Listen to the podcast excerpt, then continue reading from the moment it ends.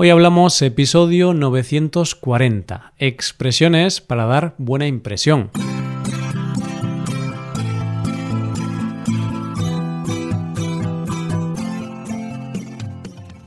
Bienvenido a Hoy Hablamos, el podcast para aprender español cada día. Ya lo sabes, publicamos nuestro podcast de lunes a viernes.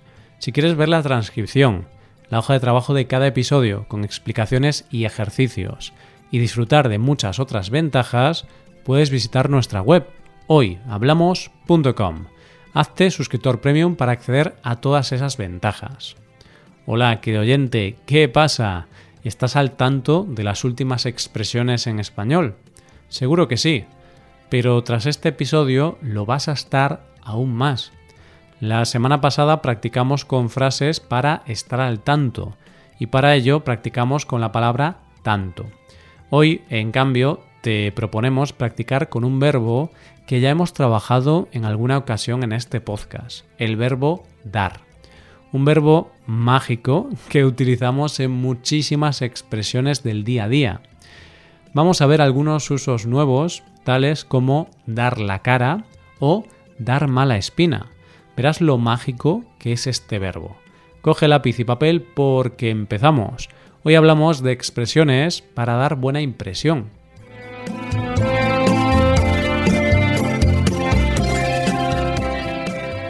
Qué importante es dar buena impresión, ¿verdad? La impresión lo es todo, o casi todo. Bien, vamos a ver si la protagonista de nuestra historia de hoy también da buena impresión. No lo tengo tan claro. En esta historia vas a escuchar las aventuras de Lucía y Carlota, su prima. Lucía y Carlota son dos chicas muy imaginativas. Vamos a ver el por qué. Escucha atentamente las seis expresiones que utilizan el verbo dar, a ver si puedes identificarlas todas. Lucía quiere ser jugadora de baloncesto profesional. Tiene los conocimientos y habilidades necesarios para hacerlo, pero le da la impresión de que le falta algo de altura para poder llegar a la élite en este deporte. Por eso, hace unos días intentó solucionar este problema. Le pidió ayuda a su prima Carlota, una experta en todo y nada al mismo tiempo. Carlota le preparó un brebaje especial hecho de cuerno de unicornio, pelo de su muñeca y agua de la bañera de su perro. A Lucía esto le dio mala espina, pero decidió bebérselo. Pensó, ¿qué podría salir mal? Nadie ha muerto nunca por beber agua de la bañera de un perro. Aunque el sabor no era muy bueno, se pudo ir a la cama sin ningún tipo de dolor de barriga. Al día siguiente se miró al espejo y observó que había dado el estirón. Había crecido 10 centímetros en tan solo una noche. Tenía algunos efectos secundarios, como un cuerno de unicornio en la cabeza. Sí, un cuerno de unicornio en la cabeza. Sin embargo, estaba feliz, porque había cumplido su sueño. Su objetivo de ser jugadora profesional estaba más cerca. Carlota, su prima, le dio la razón nada más verla. Le dijo que el brebaje había tenido efecto. Era mucho más alta. Sí, pero con más efectos secundarios de lo esperado. Lucía empezó a notar que tenía la lengua más larga de lo normal y también un bulto marrón extraño en su espalda. Fue entonces cuando Carlota decidió dar la cara. Confesó que añadió algunas cosas más al brebaje sin el conocimiento de Lucía, cosas como lengua de camaleón y babas de caracol. Tras esta conversación, Lucía, preocupada, fue a hablar con sus padres. Pensaba que iban a castigarla, pero no. A sus padres les dio la risa. Empezaron a reírse como locos. Fue en ese instante cuando Lucía supo que estaba en un sueño, mejor dicho, en una pesadilla. Meses más tarde, Lucía creció muchísimo y pudo convertirse en jugadora profesional a la edad de 16 años. Claro, esa es una de las ventajas de la adolescencia, que creces sin necesidad de beber brebajes extraños. Además, de esa manera tan natural no hay efectos secundarios, ni cuernos de unicornio, ni lengua de camaleón. Así, con este final feliz, vamos a explicar las expresiones usadas en el texto. Empezamos por dar la impresión. Esta es la primera utilizada en la historia. Se ha usado para decir que a Lucía le falta algo de altura para poder llegar a la élite en el baloncesto. Eso es, Lucía cree que no es lo suficientemente alta, por eso le pide a su prima Carlota que le prepare un brebaje para crecer unos cuantos centímetros. La locución dar la impresión se utiliza para hablar del parecer, juicio o sensación de una persona. En este ejemplo, podemos decir que a Lucía le daba la impresión de que no tenía la altura suficiente para ser jugadora de baloncesto. Veamos otros ejemplos. En caso de que a tu hermano le guste tu nueva pareja, significará que a tu hermano le ha dado buena impresión. Y eso es muy importante, claro. o si vas a comprar ropa y te da la impresión de que la tienda en la que estás es muy cara, huye, sal corriendo, no dejes que te vacíen el bolsillo. si te da mala espina la tienda, tienes que salir antes de quedarte sin un euro. Y sí, como ves, ahora pasamos a la segunda frase del día, dar mala espina.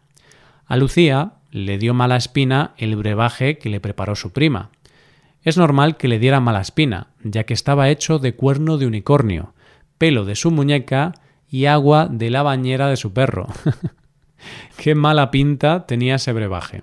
Podemos decir que algo que da mala espina es algo que te hace pensar que algo malo va a pasar, algo que genera desconfianza. En este ejemplo, es normal que Lucía tuviera desconfianza. A mí, si me dicen que me coma el pelo de una muñeca y el agua del perro, también voy a desconfiar. Un ejemplo más. Imagínate que quieres ir a pasar la tarde en la montaña, pero antes de salir de casa ves que el cielo tiene un mal aspecto. Podrás decir que el cielo te da mala espina, es decir, que el cielo no te genera confianza y crees que el tiempo va a empeorar pronto. Pasamos a la tercera frase del día para hablar de dar el estirón. Esto es lo que le pasó a Lucía, que tras tomar el brebaje y despertarse al día siguiente, vio que había crecido, había dado el estirón, 10 centímetros en una noche. Qué bien, ¿eh? Vale, entonces, cuando hablamos de dar el estirón, nos referimos a que una persona crece muy rápidamente y en poco tiempo. Esto es lo que hacen los niños pequeños. Bueno, también los adolescentes. Crecen muy rápidamente, es decir, el cuerpo se estira, se alarga. Yo recuerdo que di el estirón cuando tenía 14 años aproximadamente. Creo que a esa edad es bastante común dar el estirón, pero evidentemente esto depende de varios factores. Cada persona es un mundo. Lucía dio el estirón en tan solo una noche. Lástima que los efectos secundarios fueran tan raros. Y ahora hablamos de dar la razón. A ver si me das la razón con el uso de esta locución. Primero vamos a ver su uso en la historia. Y es que Lucía, cuando se despertó, vio que había crecido varios centímetros. Carlota, su prima, le dio la razón nada más verla. Le dijo que el brebaje había tenido efecto, era mucho más alta que antes. De esta manera se da la razón a alguien cuando se acepta como cierto o verdad lo que otra persona dice. Carlota le dio la razón a Lucía le dijo que era verdad que era más alta que antes. Así, cuando alguien te diga que el español es el idioma más bonito que existe y los españoles son muy guapos, claro, dale la razón, dile que es verdad, ¿no? Bromas aparte, podemos hablar de una nueva frase con el verbo dar. En este caso, dar la cara. En la historia, Carlota decidió dar la cara confesó que añadió algunas cosas más al brebaje sin el conocimiento de su prima. Dijo que añadió cosas como lengua de camaleón y babas de caracol. Mm, muy mal, Carlota, muy mal. Al menos Carlota dio la cara. De esta forma se dice que alguien da la cara cuando afronta la responsabilidad de sus propios actos, cuando no se esconde. Y esto es lo que hizo Carlota asumió su responsabilidad y admitió haber puesto cosas aún más extrañas al brebaje sin el conocimiento de su prima. Cometer errores es humano, por lo que dar la cara es aún más importante. En este caso se trata de una pesadilla, así que no pasó en realidad, pero son muchas las veces en que tenemos que dar la cara. Por ejemplo, cuando estás aparcando y por accidente golpeas un poco el coche de al lado. Ahí tienes que dar la cara y poner una nota en el otro coche. Es tentador salir corriendo, pero quizá no sea la opción más honesta. Y ahora, por último, pasamos a la última frase del día, dar la risa. Acabamos con la más divertida de todas. ¿A quién no le gusta la risa? Bien, pues Lucía pensaba que sus padres iban a castigarla, pero no.